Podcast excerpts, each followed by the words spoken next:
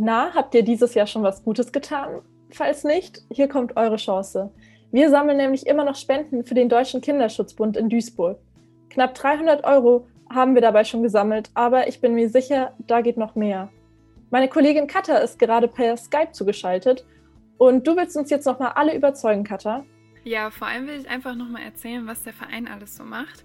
Klar, bei dem Namen können wir uns schon denken, es muss was mit Kindern zu tun haben. Das stimmt auch so. Ich habe mal ein paar konkrete Projekte rausgesucht. Dann schieß mal los.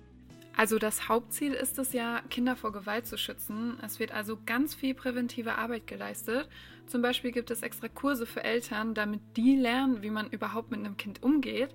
Viele Eltern sind nämlich tatsächlich einfach krass überfordert oder wissen sich nicht anders zu helfen.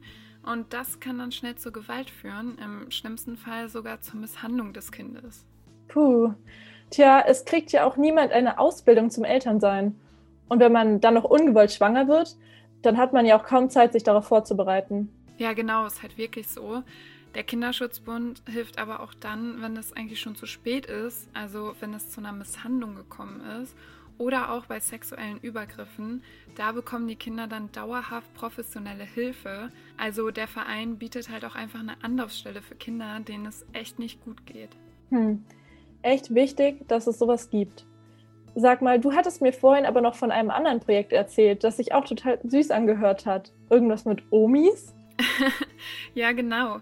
Die Wunsch-Omas und Opas, das sind tatsächlich freiwillige Senioren, die Zeit mit den Kindern verbringen, einfach um die Familie des Kindes positiv zu erweitern. Die Senioren können den Kindern halt total viel Aufmerksamkeit schenken. Und in einigen Familien kommt das nämlich leider viel zu kurz.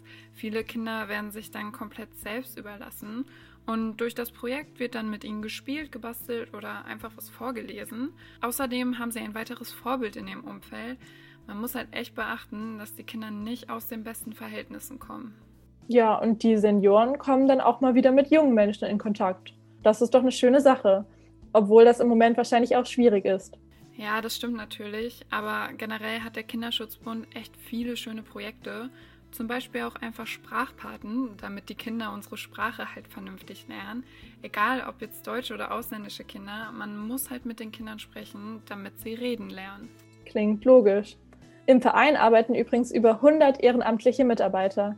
Der Kinderschutzbund läuft halt nur durch Spenden und das ehrenamtliche Engagement. Und deswegen ist es auch so wichtig, den Kinderschutzbund zu unterstützen, um zum Beispiel allein die Räumlichkeiten für die Projekte schaffen zu können.